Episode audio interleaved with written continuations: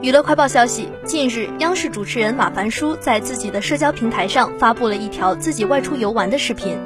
视频中，马凡舒只是简单的化了一点淡妆，但颜值依旧非常能打。